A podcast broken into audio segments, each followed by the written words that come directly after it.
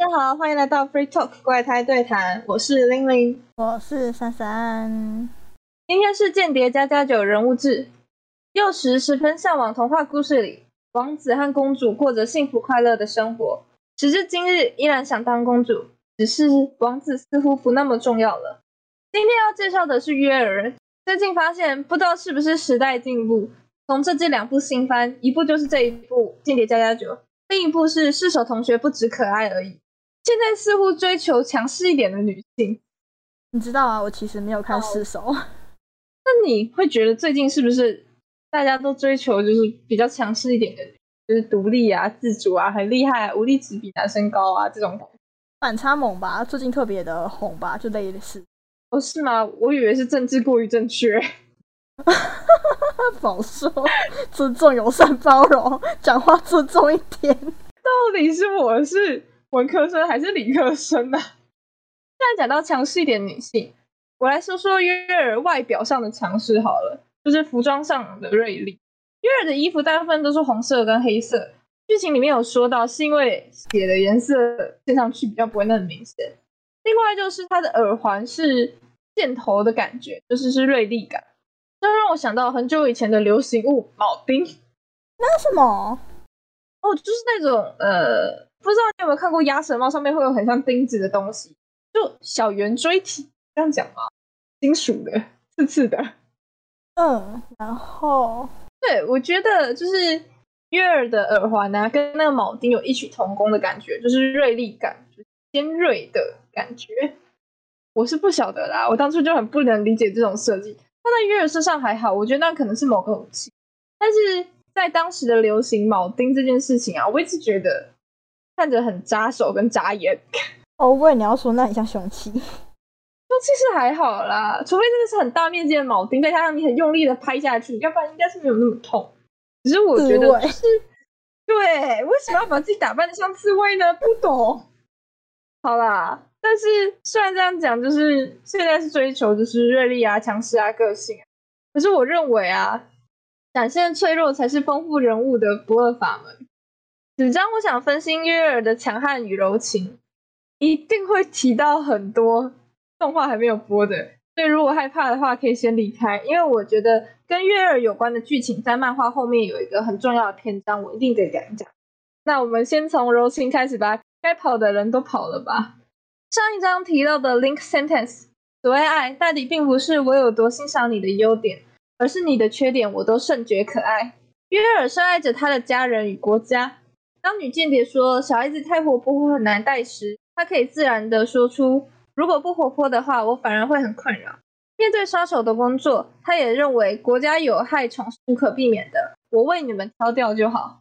可是我其实感觉不出他哪里柔情，你知道吗？可能是因为他的肢体太过粗暴。因为我很有印象，有一幕是那个他说他把他弟弟给肋骨给爆断吧。对，那我觉得啊，正是因为外表很强悍这件事情，我等下会提到，所以我才更注意到他其实内心是还蛮温柔的。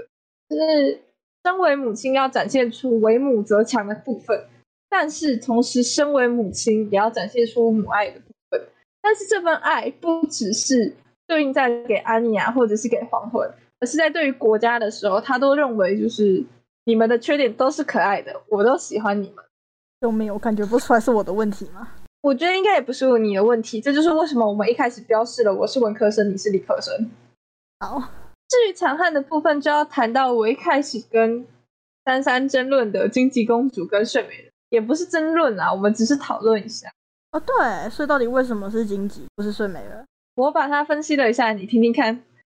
相较于黄昏和安妮亚详细的思路描写，约尔的思考很单纯利落，又有一些跳痛，还有本人的人设过于魔幻。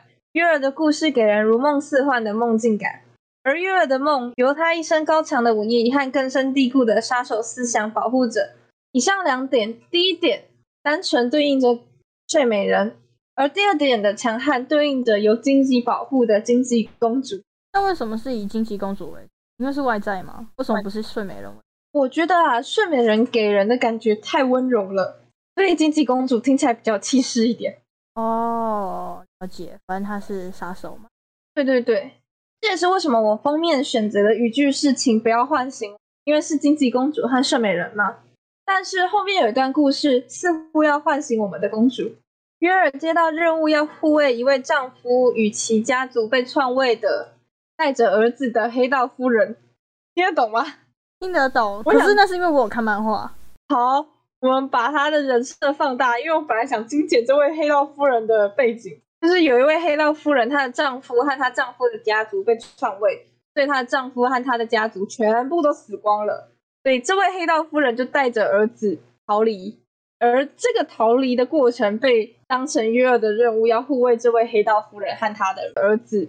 那应该够明白了吧？哦，黑道夫人其实就像是做出不同选择的约尔。黑道夫人抛下一切事物，放弃争夺，带着儿子远走高飞，只求安稳度。这也让约尔反思：他为什么当上杀手呢？钱已经不需要了，弟弟有一份好工作，他又真的有这么爱国吗？任务期间，他是小心翼翼的，生怕留下无法解释的伤痕、秘密暴露，导致他必须离开佛杰家。但当人不再心无旁骛，脚步便会迟疑。约尔非常难得的踢到了铁板。约尔的武力值几乎在本作是以碾压式的方式呈现的。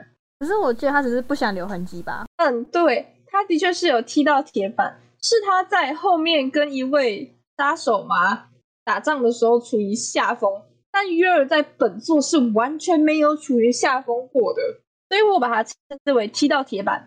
而危机时刻，当你在死前出现的光景，便是你最在意的事情。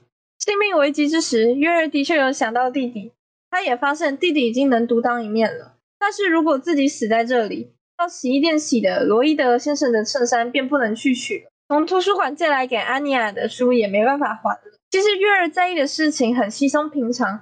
生死关头，发现在意的不过是虚假的佛杰家。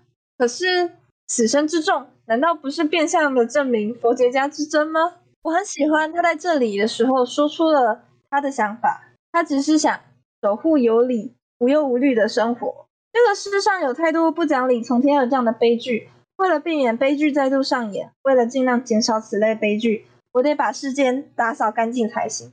这也对应了一开始。他跟洛伊德还有安妮亚一起去面试的时候，不是有说了，虽然他不擅长料理，但他很擅长打扫。虽然那个时候的打扫可能是在说，因为杀人要清理血迹、尸体那一类的，所以打扫变得很厉害。但我觉得这里的打扫也有一点清扫世间的意味。哦，接着他又说了，今后也不会有所改变。不，现在的我更加坚定，因为守护的对象增加了，有洛伊德先生。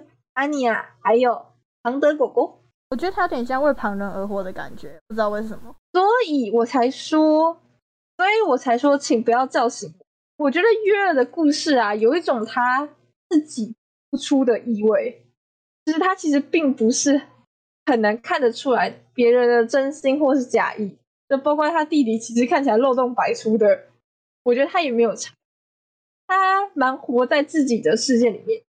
虽然他并没有伤害到其他人，但是就是那种隔离的感觉，你知道吗？懂。接着他又说了，他说：“我不需要安稳的生活，我的双手即使沾满鲜血也无所谓，即使这种方式迟早会让我丧命，造成不得不从福杰家离开的结果。但我相信罗伊德先生肯定会认同我的，原谅我的，因为那个时候罗伊德先生不是说了吗？”为了某人或某个目标，坚持从事艰苦卓绝的工作是件值得自豪的事情。我觉得从这方面啊，看得出来啊，他们两个其实是有点感情基础的。哎，我以为那是演的。不要说罗伊德对于约尔有没有感情基础，但我觉得约尔对于罗伊德先生是有感情。这真的有被罗伊德先生触动到吧？有啊，可是我觉得罗伊德好像起因没有。我觉得罗伊德的感情线啊，要在更后面才会更明显。所以当罗伊德先生的感情有了重大发展的时候，我们就会做罗伊德的人物志下喽。我觉得那也是官方要透露出很多讯息的事。没办法吧？约尔的结尾，我选了一首歌，《Angel with a Shotgun》，是乐团 The Cap 唱的。因为我的英文发音啊，其实并没有很好听。所以我稍微把歌词翻译成中文，如果大家喜欢的话，欢迎去听听看英文的，我觉得真的蛮好听的。诗人说，在你踏上战场以前，你最好清楚你究竟为何而战。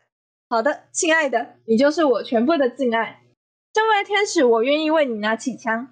亲爱的，只要能够保护你，我连信仰都可以舍弃。我觉得很贴合他。约尔的确是一个温柔的人，毕竟是公主嘛，但同时也是是个杀手，所以会拿着枪。虽然他里面是拿着刀啊，那不算刀吧？匕首，生气愤怒。你家匕首不长这样哦！我想觉得讲下去很好笑，因为我觉得他我不知道他叫什么，他没有一个具体的武器名。好了，特殊的武器行了吧？可以可以，给过给过。今天的故事就到这里啊！